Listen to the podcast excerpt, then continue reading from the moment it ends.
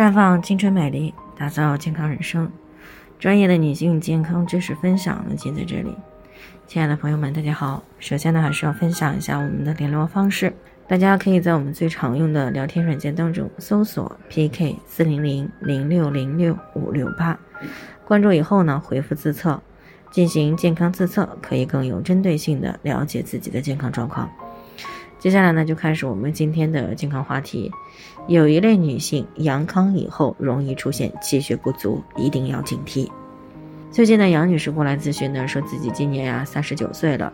在三十五岁以后呢，月经量呢就越来越少了。但是呢，在上周一阳了以后呢，刚刚退烧，大姨妈就提前来了，而且呢，量也比之前的大，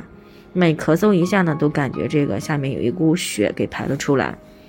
那基本上呢，一个多小时卫生巾就满了，这样的情况呢，持续了五天还没有减少的迹象，于是呢，就去医院开了这个止血的药物，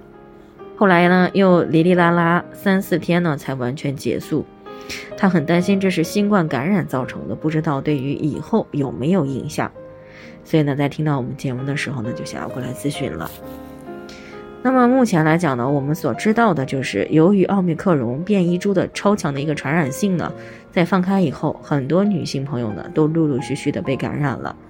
那么在这些人当中呢，有一类女性朋友呢，阳康以后容易出现气血不足的情况，需要格外的注意。那么这类女性朋友呢，就是像杨女士这样的，感染退烧前后来月经，而且呢月经比较大的女性。这一部分女性朋友呢，往往在平时呢就有些气血不足，从而呢就导致了月经量呢逐渐的减少。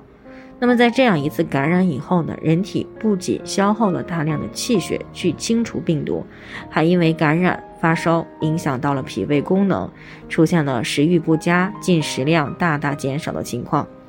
一方面呢消耗增加了，另一方面呢又没有办法第一时间去进补气血，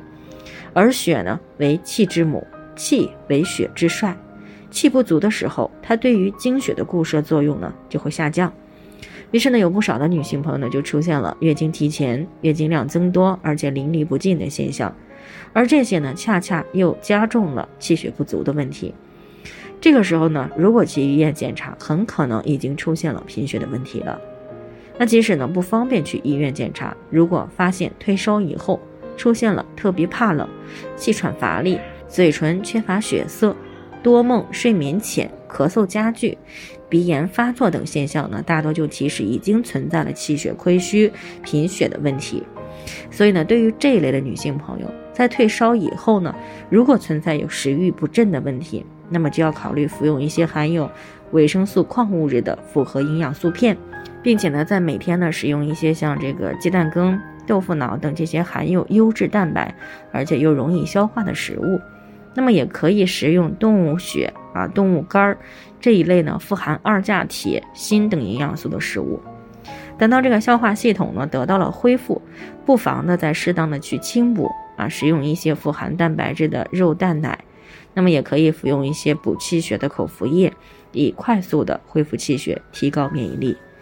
那如果气血呢可以在一个月内及时的恢复，那么一般不会对以后的月经产生负面影响。但是如果不能够及时的恢复，那么就有可能会造成卵巢功能的下降、月经的推迟、月经量减少等月经不调的问题。那不仅如此呢，还会因为气血不足导致人体的免疫力大大的下降，稍不注意呢，就有可能引发二次感染。所以呢。对于阳后呢又接着来月经，而且呢月经量比以往还要大的女性呢，等到月经结束以后呢，一定要记得及时的去补充气血。好了，以上就是我们今天的健康分享。那鉴于每个人的体质呢都有所不同，朋友们有任何疑惑都可以联系我们，我们会对您的情况呢做出专业的评估，并且给出个性化的指导意见。